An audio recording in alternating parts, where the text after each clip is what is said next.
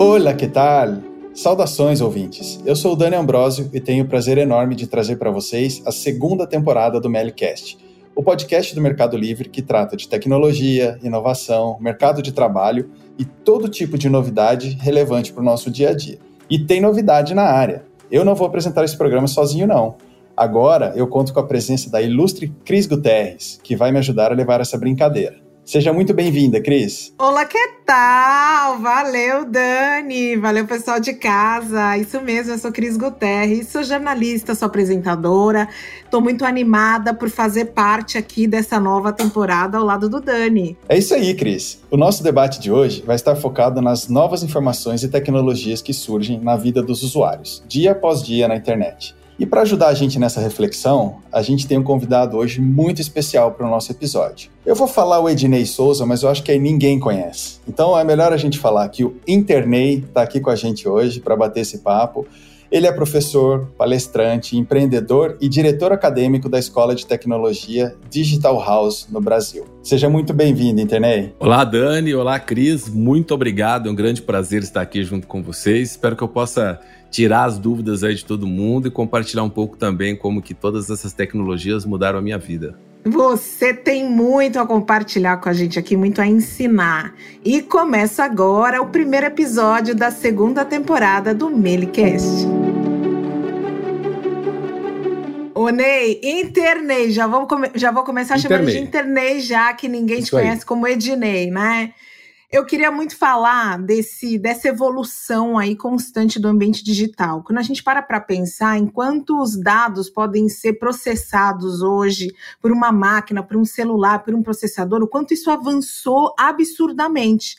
No entanto, o nosso cérebro é o mesmo desde que o primeiro humano apareceu aqui na Terra, segundo as pesquisas científicas. E aí eu quero saber, na sua opinião aí, dentro dos últimos anos, quais que são as principais mudanças para um usuário comum, tipo eu aqui, porque eu sou a comunzona do rolê, viu, gente? Usuário comum de internet. Quando a gente fala nos últimos anos, é um pouco complicado para mim definir qual que é esse espaço de anos, né? Já estou com 45 anos, às vezes falo os últimos 20 anos, para mim estava logo ali, né, virando a esquina.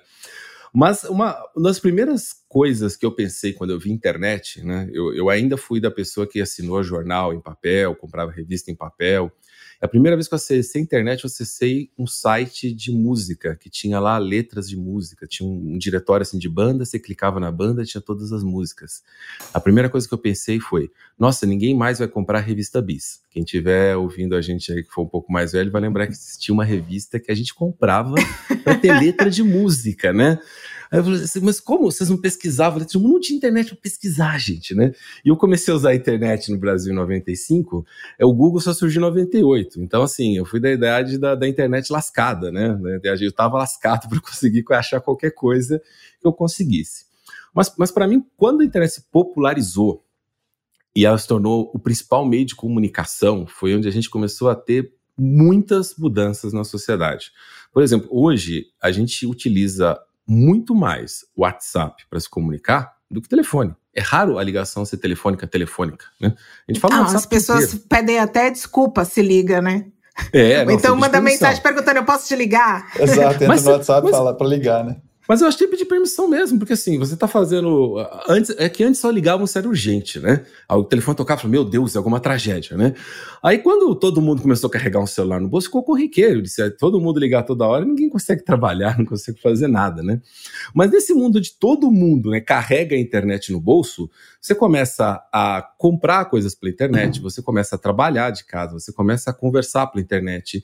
E aí começa a vir os aplicativos, né? Você deixa de usar táxi para chamar um Uber, né? Você não tem mais o guia Mapograph ali, quatro rodas, tem gente que nem sabe o que é isso, né?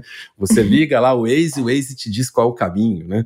Você, em vez de sair para comer, você pede iFood, em vez de você ver o streaming, você assiste Netflix, é a televisão, né? Tá deixando de se tornar o meio mais acessado de mídia, é música, você não compra mais CD, né? Você ouve a música pelo Spotify. Então, se você for pensar, toda a nossa vida ela foi digitalizada, né? E às vezes a gente acha que digitalização e tecnologia são sinônimos, né? Mas a digitalização, ela é a desmaterialização. Então a gente desmaterializou a loja, o, o, o restaurante, né, virou e-commerce, delivery, desmaterializamos o CD, virou aplicativo de streaming, desmaterializamos a TV, né, desmaterializamos tudo nossa vida e convertemos isso em arquivos digitais que estão aí trafegando pelo planeta. Isso mudou totalmente nossos hábitos, né? Não é que as pessoas não vão mais sair para ir numa loja, mas assim, se você já sabe o que você quer, eu vou pedir pela internet, eu fico, eu vou fazer outra coisa, né? Eu deixo a gente falar assim, ah, eu gosto de sair no mercado passear. Desculpa, você não gosta. Eu, eu tenho um amigo que gosta, por isso eu sei que você não gosta, né? Meu amigo, ele vai, ele fica olhando as prateleiras das coisas que lançou, tira foto, fala, olha, gente, saiu um sabor novo de tal coisa, né? Ele é um tipo de maluco que gosta de ir no mercado. Mas você parar para pensar o tempo que você passa no mercado, né? O tempo que você, que você tá escolhendo ali, comprando as coisas, você podia estar tá fazendo outra coisa, né? Então, quando a gente começa a ganhar esse tempo, né, que você saía para ir no shopping, você saía para ir no mercado, você repensa como você está usando o seu próprio tempo. E essa mudança de como a gente administra o tempo, para mim que é o mais, mais fantástico. Né? A gente deixa de gastar tempo com as coisas chatas e começa a gastar tempo com as pessoas, com as coisas que a gente gosta. Quer dizer, a gente ainda vai ao shopping, né? Quando estiver mais tranquilo para ir. Só que agora não vou no shopping para comprar uma roupa que eu já sei. Eu vou talvez para experimentar uma roupa nova ou para usar outra forma de entretenimento. Então, nós estamos refazendo nossas escolhas, né? Tem gente que tem medo de ah, vai tirar o nosso presencialismo. Não, você continua, nós somos seres, né?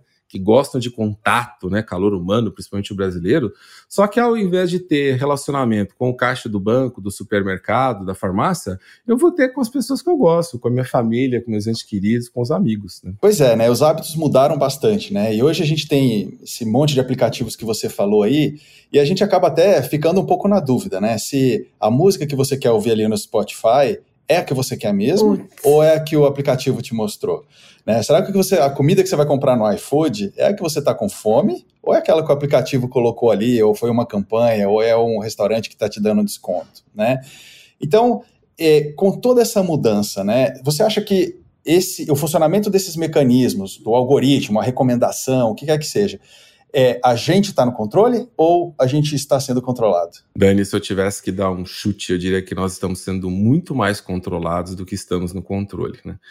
Primeiro, porque nem todo mundo tem consciência de que há ali um algoritmo onde alguém programou os critérios de ordenação daquelas informações, as prioridades e tudo mais. Eu, por exemplo, que sei que existem algoritmos e como funcionam, eu já vi o meu hábito modificado. Eu entrei para comprar uma, pedi uma determinada comida no delivery e eu pedi outra coisa porque apareceu ali um anúncio. Né? Os algoritmos eles foram feitos, é, tem, tem dois tipos principais de algoritmos, né? É, você tem os algoritmos de, de, busca, né? Então, quando você entra no aplicativo de mercado, delivery, farmácia, ou quando você faz uma busca no Google, o, o algoritmo vai tentar ordenar os resultados para te dar a melhor resposta possível. E aí, o que é a melhor resposta possível depende da interpretação de quem está programando esse algoritmo. Né? Então, o, o, Google já utilizou como critério, por exemplo, frequência de palavra-chave. Né? Então, você pesquisava um assunto, palavra, as páginas tinham mais frequência daquele termo, apareciam. Aí os, as pessoas começaram a manipular o Google enfiando palavra-chave nos textos. Né? E também a tecnologia foi desenvolvendo né, até chegar ao ponto da inteligência artificial hoje que o Google consegue entender né, o texto e, e, conectar com o que você está perguntando e ver se aquilo realmente responde. Hoje, hoje esse algoritmo já é muito mais avançado, então os algoritmos também evoluem conforme o tempo. Quando você busca no aplicativo de comida, ele vai, vai tentar destacar é, especialidades, né, tipos de gastronomia que você gosta mais, que você já pediu, que são mais próximos da sua casa, quer dizer, vai chegar mais rápido, vai chegar quentinho, de uma forma que você tenha uma experiência positiva com o aplicativo. Né? Se eu te indico alguma coisa que está longe, alguma coisa que está cara, você desanima, né? Então, vou procurar alguma coisa que está na sua faixa de preço poder aquisitivo, está dentro de, um, de, uma determinada região que vai chegar rápido, tudo para você ter uma boa experiência. E aí, isso já começa a conectar com os outros tipos de algoritmos que eles querem te manter no aplicativo a todo custo. Quando a gente vai para o lado da, da, rede social, né, de Facebook, Instagram, eles são quase que, que só isso, né? Oh, mas Instagram, Ednei, ele não fica lá mostrando, por exemplo, as pessoas que eu gosto, as coisas que eu, eu curto. Exatamente. Ele mostra aquilo que você gosta para você nunca sair. Né? Para não sair nunca mais, né? Nunca mais. Quando você está rolando a tela e está aparecendo coisa que você tem interesse, você não sai. Tanto que o grande trunfo do TikTok sobre o Instagram é que o TikTok ele consegue perceber mais rapidamente o que você gosta. Né? Então, assim, você parou um tempinho num vídeo, nem curtiu nem nada. Aí você começa a rolar, ele já fala assim: olha, né? Dá dentro do algoritmo. Ela ficou parada muito tempo aqui nesse, nesse vídeo aqui. Tem mais vídeo parecido com esse aí? Manda, manda, né? Você já começa a rolar em real time, já muda o algoritmo TikTok e você fica preso ali. Já repararam que às vezes você acha um tipo de vídeo interessante, você fala, olha que legal, você fica um tempinho vendo. Aí você começa a rolar em vários vídeos, quando você vê, você perdeu Naquela duas horas da sua sequência. vida. Uhum. Né? Então, tá, aí então o, o outro algoritmo, esses outros algoritmos, quando vai mais para a rede social, mas para reter você no aplicativo. Por quê?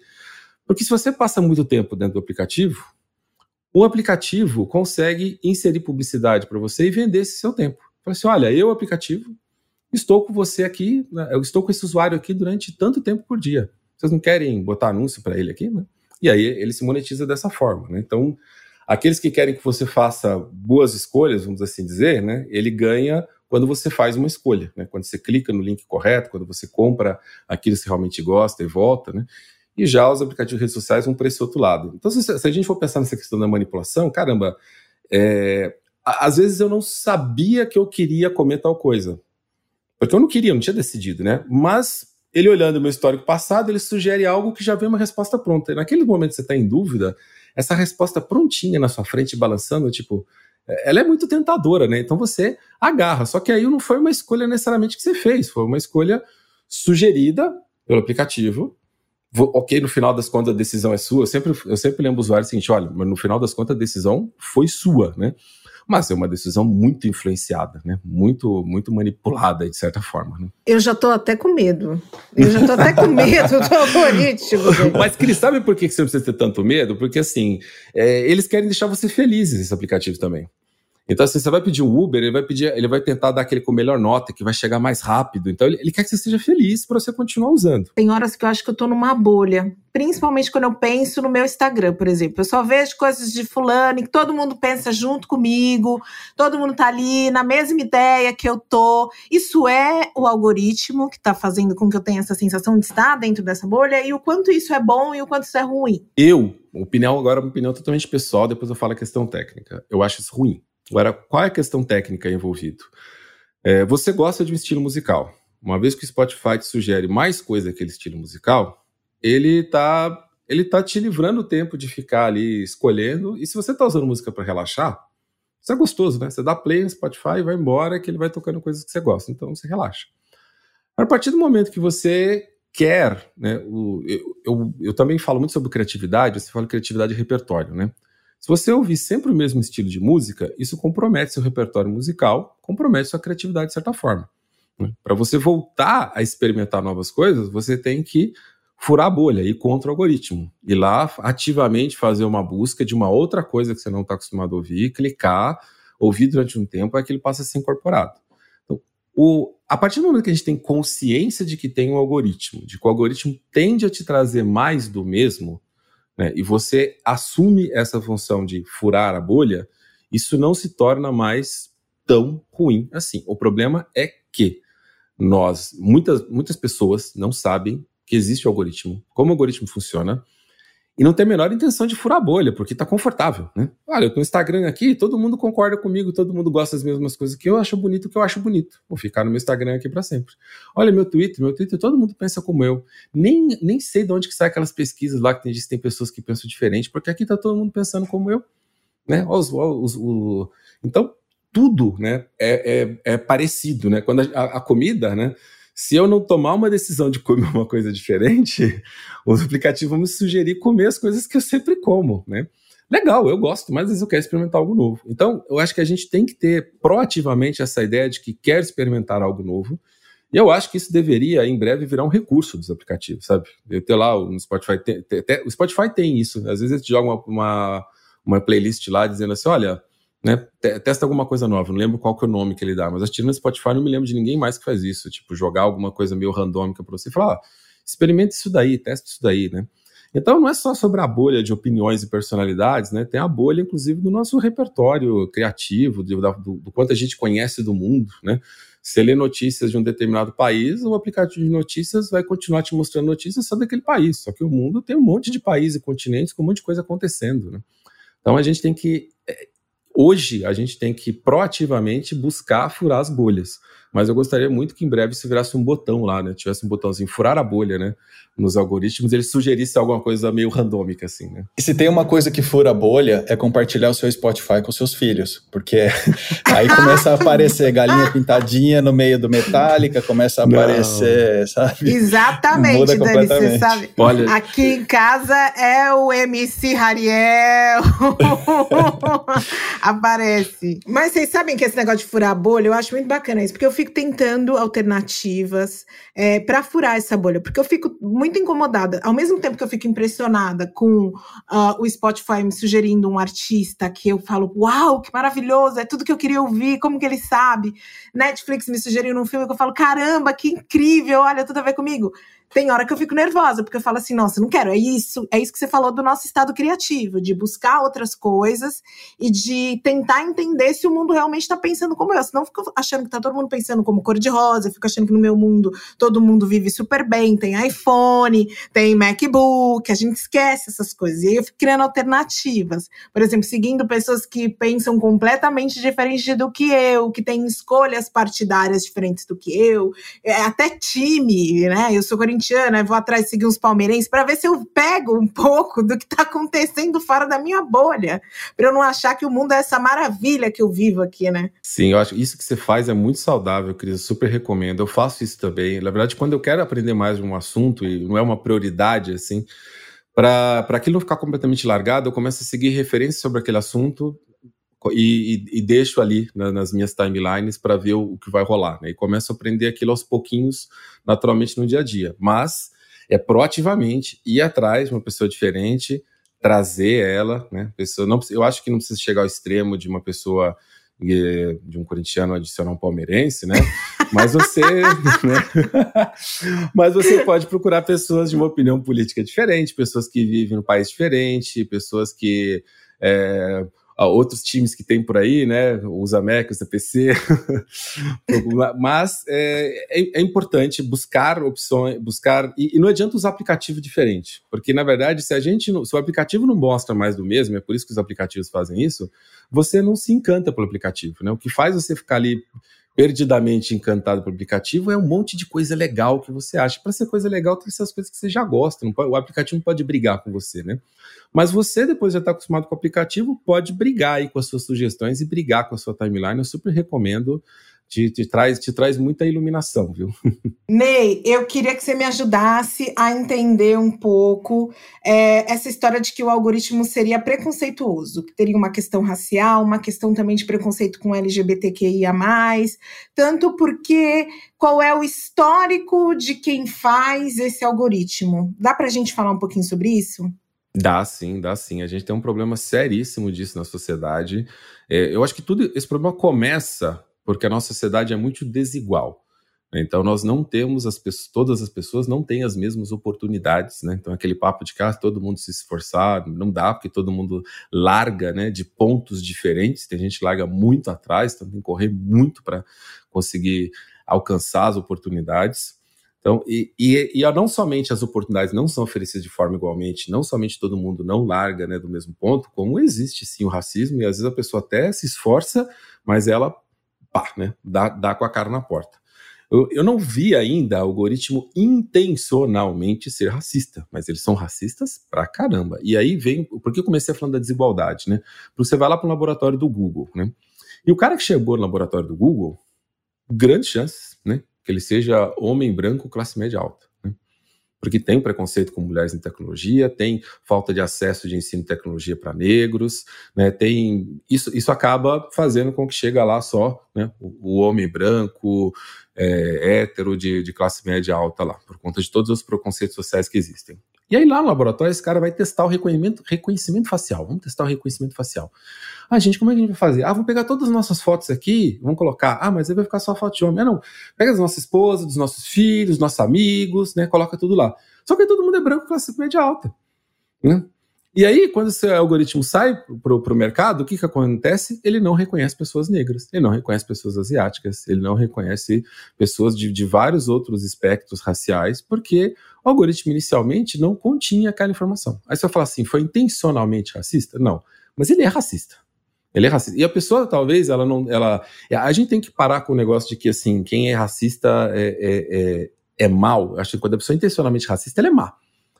Mas às vezes nós somos racistas por conta do racismo estrutural. E nesse ponto, gente, se você for, se você for acusado de ter feito alguma coisa racista, fala, me ensina né?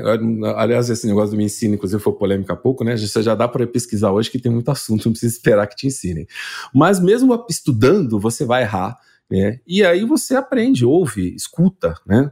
Não fica pensando que a pessoa te falou que você foi racista, ela tá pregando, né, um martelo na tua cabeça, né? Não, não é. Às vezes o pessoal fica bravo, mas às vezes não. Eu, eu, eu, eu sou uma pessoa branca que aprendi muito sobre racismo com, com negros, aprendi sobre é, homofobia com o público LGBT, com machismo com, com mulheres. Você tem que começar a ouvir e tem que começar a incluir essas pessoas. Né? Então, a gente pode resolver o problema exemplo, do algoritmo reconhece pessoas negras colocando pessoas negras ali no banco de dados, certo?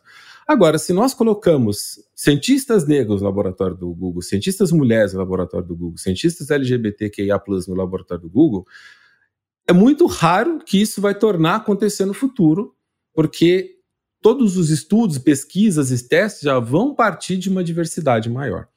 Né, e tem várias outras coisas, tem, é, e às vezes funciona para o bem ou para o mal. Eu tenho, eu tenho um caso de é, seguro, né, que tem tanto o, o, lado que melhorou quanto o lado que piorou. Né.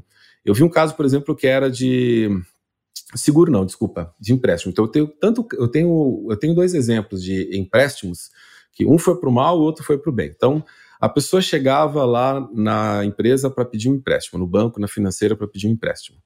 É, trocaram por um algoritmo. E aí, um algoritmo desses, ele começou a conceder mais empréstimo para latinos e negros, o caso foi nos Estados Unidos. E aí foram tentar entender por que, que a taxa mudou. Porque o algoritmo não via a pessoa. O algoritmo não tinha informação étnica da pessoa. Né? O algoritmo usava avaliadores, indicadores econômicos e ele começou a decidir de forma favorável para alguns latinos e negros que antes, por preconceito do atendente, não tinham esse crédito oferecido. E teve outro caso contrário, que assim, o, o sistema começou a olhar assim, ó, é, essa, esse aqui é o grupo dos, que apro dos aprovados, esse é o grupo dos não aprovados. Essa pessoa que chegou, ela parece mais com que grupo? Dos não aprovados. E começou a rejeitar automaticamente todo o latino e negro, porque o grupo dos não aprovados era cheio de latinos e negros. Então, é, tinha um, um, um, bias, né, um viés nos dados que, em ambos os casos aí, focou comportamentos diferentes quando esse algoritmo foi colocado em operação. E, e aí eu acredito que o, o, problema maior não foi que a pessoa que programou é racista, foi a pessoa que programou não entende que a sociedade é racista e não descontou o racismo do código. Né? Ela tinha que levar em consideração que, olha, os dados que eu tenho podem ter sido produzidos por uma pessoa racista, uma pessoa que estava lá atendendo e, e negando o, o crédito só porque era latino ou porque era negro. Então, aquele dado já estava enviesado pelo racismo do atendente. O programador pode ser que foi totalmente pego no fogo cruzado aí. Mas se ele soubesse que a sociedade racista, tivesse consciência de que é importante pensar em racismo enquanto se escreve um código, ele poderia ter é, trabalhado esses dados, limpado esses dados, organizado esses dados de uma forma diferente e gerado um algoritmo com um resultado diferente ali na ponta. Que bacana, por isso que é importante a gente promover diálogos como esse aqui, para que a gente traga à tona e até permita para que pessoas que estejam pensando nesse, né, nessas construções possam mudar aí a chave. É. Aprendendo tudo sobre algoritmo com internet. Ô Dani, fala uma coisa: tem quadro nesse podcast? Temos sim, Cris, temos quadro hoje, né? E o nosso quadro de hoje é o Bota no Carrinho. A ideia do Bota no Carrinho é a gente discutir sobre alguma novidade tecnológica para a gente ver se ela realmente ajuda o nosso dia a dia. Aí você bota no carrinho. Se ela não ajuda, ela não vai para o carrinho. É isso mesmo. E aí a gente já vai discutir aqui sobre os gerenciadores de senha, tá? Porque tem muita gente que usa, diz que é a melhor coisa do mundo, tem gente que ainda não entende como é que funciona, tem receio de deixar tanta informação sensível, né? Nossas senhas são muito importantes e aí deixar isso aí num só lugar, mas afinal, e aí, o que, que vocês acham? Quero saber de vocês, quero saber de você também, Dani. Quero saber de você, quero saber do Ney. O que, que vocês acham desses serviços é, que salvam todas as nossas senhas? E quero dicas, porque as minhas senhas estão vagando por aí. É fundamental ter um gerenciador de senhas. Eu diria para você que no mundo que está vendo hoje é um aplicativo de necessidade de primeira ordem se você quer ter segurança da sua informação. O que, que acontece? As senhas, de fato, são coisas sensíveis que você não pode ficar colocando em qualquer lugar, mas a realidade é que nós criamos senhas em praticamente todos os sites que nós entramos. E se você for olhar aí no seu browser, aí talvez você tenha as senhas salvas no browser, né? Você vai ver que deve ter lá 100, 200, 300, 400, 500 senhas em serviços diferentes né, salvas. E o que acontece? Do lado de lá da tecnologia, nem sempre a pessoa está tomando o máximo cuidado do mundo para salvar a sua senha. O que, que acontece com isso? As senhas vazam, o, um hacker vai lá, consegue roubar o arquivo de senhas, coloca na rede, coloca publicamente. E aí, se você reaproveita senhas, você está ferrado, porque aí agora a pessoa tem lá seu e-mail, senha, ela vai tentar em vários outros serviços fazer login com aquela senha, com aquele e-mail, e eventualmente vai conseguir fazer login em algum serviço sensível. Né? Então, o que o gerenciador de senhas permite? Ele permite que você crie uma senha diferente para cada site. E aí você precisa do aplicativo, porque eu não sei se alguém aqui tem uma memória dessa. Eu não consigo lembrar de 300, 400 senhas, nem se eu morrer e nascer de novo 10 vezes. Né? Então, o aplicativo ele ajuda a gerar senhas fortes e salvar essas senhas automaticamente. E ele geralmente é integrado, desktop, mobile, né, para que você consiga acessar essas senhas de qualquer lugar. E ele tem uma senha mestra, que tem que ser uma senha bem grande e complexa. É, aí essa passa a ser a única senha que você tem que guardar. E aí, uma dica que eu dou é muito importante é procurar aplicativo de confiança também, porque se o aplicativo de gerenciador de senhas deixar de existir, você está ferrado, né? Hoje, um dos mais utilizados, o que eu utilizo também, é o One Password, né? É um password, né?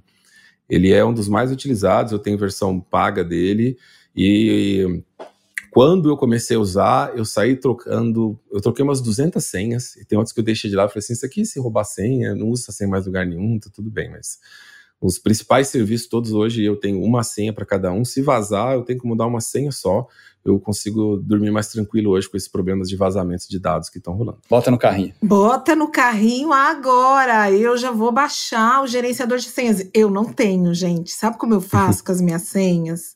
eu anoto no bloco de notas e boto uma senha no bloco de notas. Ai, Mas eu não me sinto tão segura também é, com essa situação. E aí, Cris, será que o ouvinte bota no carrinho também, o gerenciador de senhas? Eu espero que ele bote, porque essa dica aí é necessária e é por proteção, né? Ou a gente nos protege aí dentro da internet, ou a gente fica muito vulnerável e vulneráveis na internet nunca é uma coisa muito bacana, né? a gente pode perder muito é, e de nós, dos nossos bens, eu botei no carrinho. Ô Ney, você sabe uma coisa que me assusta muito é sobre os meus dados bancários, né? Se a gente for pensar aí esse comportamento de compras online foi um comportamento que cresceu intensamente nesses últimos meses, principalmente por conta da pandemia, era o que precisava ser alimentado. E com isso se desenvolveram os internet banks, os sites de, de, de pagamento. Eu mesma sou aquela que utilizo muito a, a, possibilidade de comprar e pagar com um clique do Mercado Pago. Eu entro no Mercado Livre, vou comprar alguma coisa com um cliquezinho, eu pago pelo meu Mercado Pago. Mas aí, até que ponto as minhas informações bancárias estão seguras, né, nesses sites e nesses bancos e que, de que maneira que eles promovem essa segurança dos meus dados? Essa questão é muito complexa porque criptografia evolui, assim como os mecanismos para quebrar criptografia. E hoje o mais comum nem é quebrar criptografia. O comum muitas vezes é, é o que a gente chama de engenharia social eu convenço alguém que tem acesso àqueles dados a instalar alguma coisa, a me dar acesso, e aí a partir daí eu, eu consigo acessar dados, eh, roubar dados e coisas do tipo. Né? Você quer ver um exemplo simples? A pessoa vai numa reunião na empresa e ela dá um pendrive pedindo para imprimir alguma coisa. Você pode imprimir isso aqui para mim que eu preciso mostrar na reunião? No pendrive tem um, um, um appzinho, um aplicativo que na hora que coloca lá se instala, na hora que se instala, ele já tem todos os acessos da que aquela pessoa que tem a, imprim, ia imprimir ali, tem. Né? Se você está numa reunião com alguém de alto escalão, naquela hora você comprometeu o computador de alguém de alto escalão e a partir dali você vai ter os acessos que aquela pessoa tem. Então, é, é bem complicado e aí o problema... Sempre quando eu, eu falo com um especialista de cibersegurança, minha, minha, na minha visão, sempre o problema maior é o, é o ser humano do que a tecnologia nesse sentido. Né? Porque você fala, o que, que a pessoa faz com o seu número da conta no banco? Ela só deposita dinheiro para você, ela pode te dar dinheiro. Agora, ela pega, se ela pega o, o, o seu celular, ela consegue falar com alguém e pedir dinheiro para essa pessoa, essa pessoa dá dinheiro para você. É o golpe clássico do WhatsApp que agora já está tão popular que as pessoas estão parando de cair, né? Felizmente. Mas é, se você for ver engenharia social, ninguém hackeou nada, às vezes roubou o celular. Né? Aí falou assim, mas eu já vi clonar o celular. Gente, não, não, é, geralmente é assim, a pessoa é, fala que você ganhou alguma coisa e manda o link para você clicar. Naquele link, ele, ele vai pedir, é tipo um, um, pedido de reset de senha. Aí você vai dar os dados, é a senha resetada. Ou então a pessoa fala assim: olha, eu vou para comprovar que é você. Você ganhou, mas eu preciso ter certeza que é você. Eu vou te mandar uma mensagem, você me responde aí qual o número que está aí. A pessoa tenta entrar lá no seu aplicativo, vem o número, e aí você fala o para ela, ela consegue entrar. Quer dizer, você que deu a senha muitas vezes, né? Então a gente não dá dado. É, é essa é outra questão ligada à questão dos dados. Você, você não dá nenhum dado sensível, né? Por mensagem, por voz, você só dá pessoalmente olhando para a pessoa, né?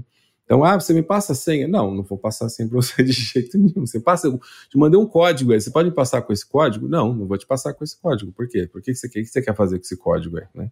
Então, é, a, maioria das vezes o, os dados são comprometidos, dados sensíveis como bancários, etc., por uma questão de engenharia social. É, a gente já teve vazamento de dados é, de bancos. Isso, isso já aconteceu e, ao que tudo indica, foi problema de engenharia social. A gente tem todos os nossos dados de CPF, data de nascimento circulando por aí, que alguém hackeou alguma base que tinha tudo isso grande probabilidade que seja da Receita Federal. Alguém foi lá invadir o computador da Receita, não é seguro? Não, invadiu o computador de algum auditor da Receita que tinha acesso a isso e provavelmente foi roubando aos pouquinhos para não gerar um, um alarme lá. E de pouquinho em pouquinho, em algum momento, tinha toda essa base de CPFs, né? O hacker tinha tudo isso e começou a vender na Dark Web, né? Então hoje, seu CPF, sua data de nascimento, nome do pai, nome da mãe, isso está tudo aí é público para quem tem dinheiro para comprar. Então a gente tomar muito cuidado quando alguém liga e fala: ah, eu já tenho aqui esses dados, você pode me fornecer algumas informações a mais? Não forneça nenhuma informação a mais. Você tem certeza com quem você está falando. Você iniciou a ligação? Ok. Alguém ligou para você pedindo coisas? Não, não, não, não.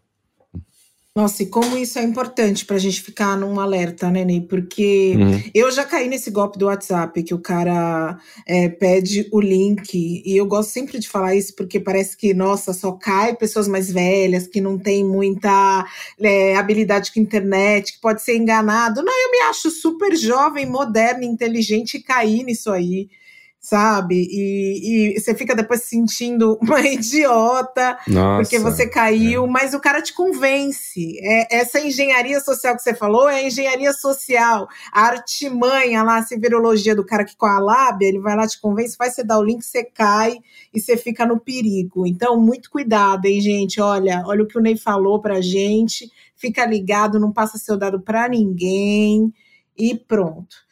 Ó, chegamos, esse papo tá maravilhoso, eu tô aprendendo tudo aqui, gerenciador de senha, cuidar dos meus dados, mas a gente precisa ir pro final, não é mesmo, Dani? E para terminar o programa, a gente vai trazer agora participação fiel do nosso público, tá? Deixa nos comentários. Esse é o quadro final. Você vai deixar nos comentários. São as perguntas mais frequentes que a galera traz aí sobre os temas que a gente já aborda aqui no Melicast são, o, são as perguntas mais frequentes que a galera traz sobre os temas que a gente já aborda aqui no Melicast. E como a gente conta com a presença sempre de um especialista, hoje temos aqui Internei com a gente, nada melhor do que responder essas perguntas agorinha mesmo. Bora para a primeira? Vamos lá. Ó, primeira pergunta, a pessoa quer saber de smartwatch. Tá? Será que é possível pagar nas maquininhas através do, do smartwatch? Que é possível, a gente já sabe, né? É possível. Eu pago. Você paga também, Ney? Você paga, Dani? Pago, pago. Eu pago. Super, pagamos, tá? Mas a gente quer saber como é que é feita essa segurança para pagar por aproximação. Porque eu, por exemplo, sou aquela que se eu tô com smartwatch, carnaval, por exemplo, agora a gente não tá mais com festinha de carnaval, mas talvez a gente tenha no ano que vem. Eu tenho medo que alguém passe com uma maquininha do lado do meu smart. É possível, é, os... Ney?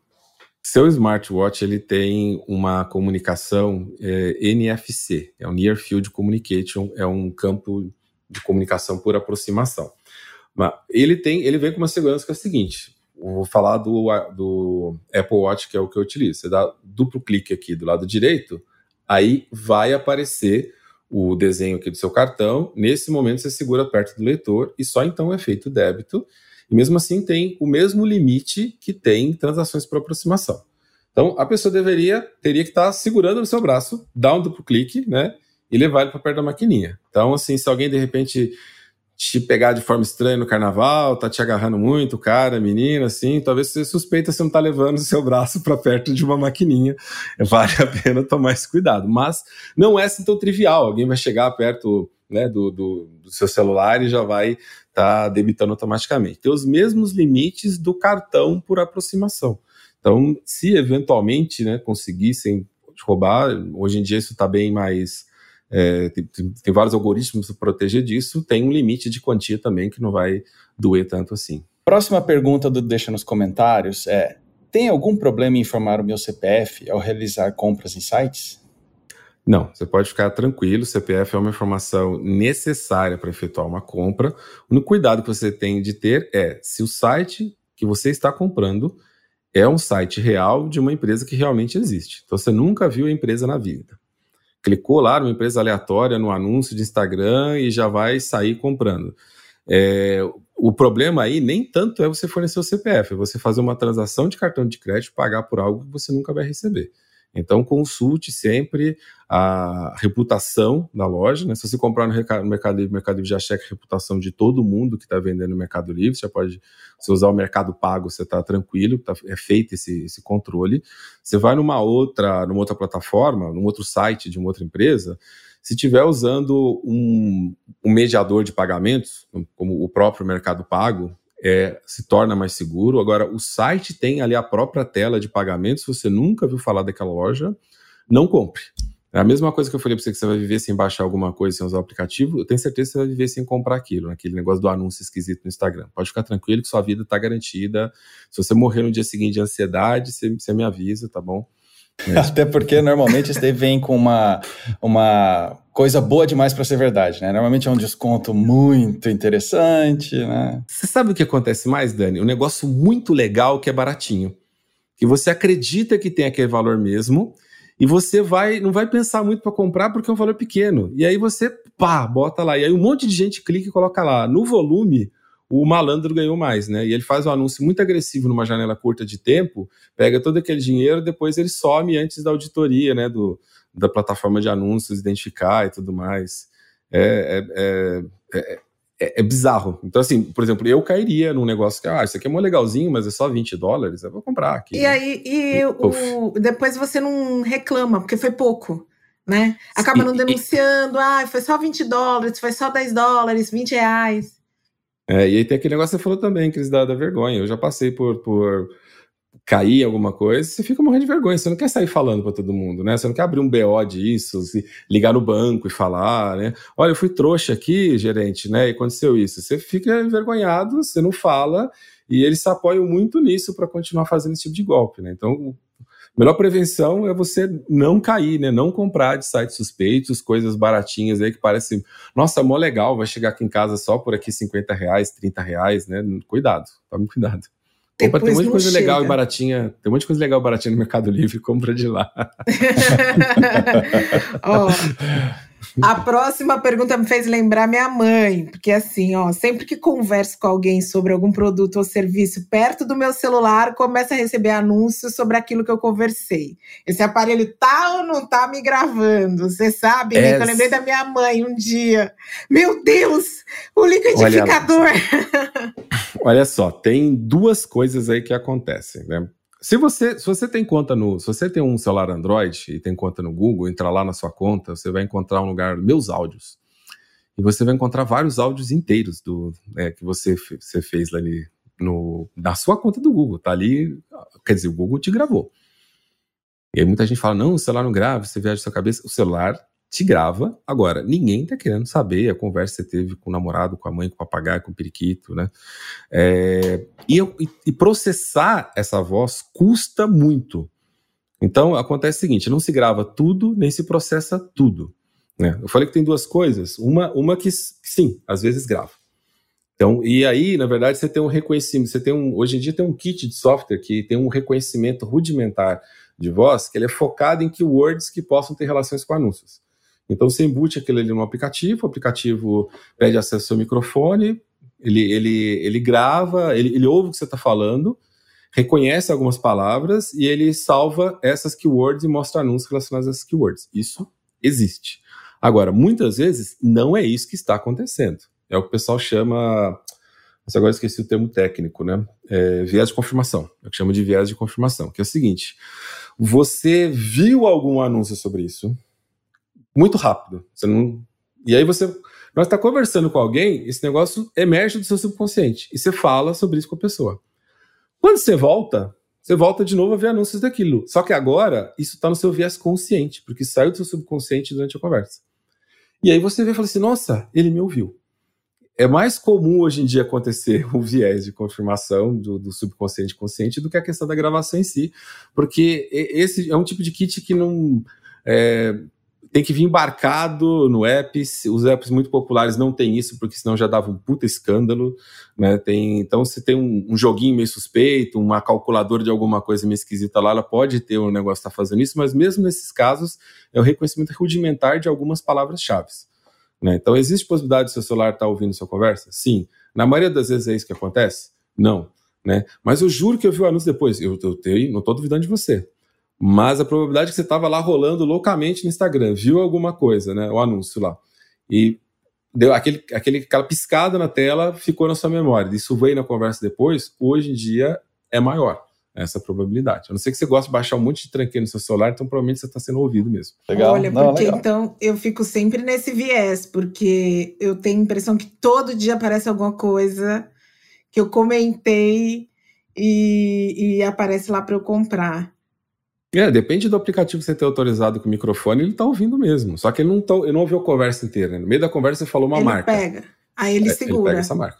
É. é. Ele falou assim, ó, a eu... pessoa falou sobre tal marca. Então, deixa eu guardar aqui a marca, né? Eu, quando eu tiver isso no meu inventário de anúncios, eu mostro. E aí, Dani, tá chegando ao fim nosso programa? Pois é, Cris. Assim a gente chega no final desse nosso primeiro episódio da nova temporada do Melicast. Ney, fica à vontade para voltar, bater papo com a gente sempre que quiser. Foi um prazer bater esse papo aqui contigo. Cris, Dani, adorei conversar com vocês. Foi muito legal falar de várias coisas aqui que eu tenho acompanhado, tenho lido, tenho estudado. Foi muito legal dividir isso com vocês e dividir com todo mundo que está assistindo esse episódio. Espero poder voltar outras vezes aqui, bater esse papo super bacana com vocês. Muito obrigado. A gente que te agradece, Ney. E ó, para você que curtiu o nosso papo, fica ligado que semana que vem tem mais, tá? Só que, mas enquanto não chega, semana que vem você vai fazer um favor pra mãe aqui.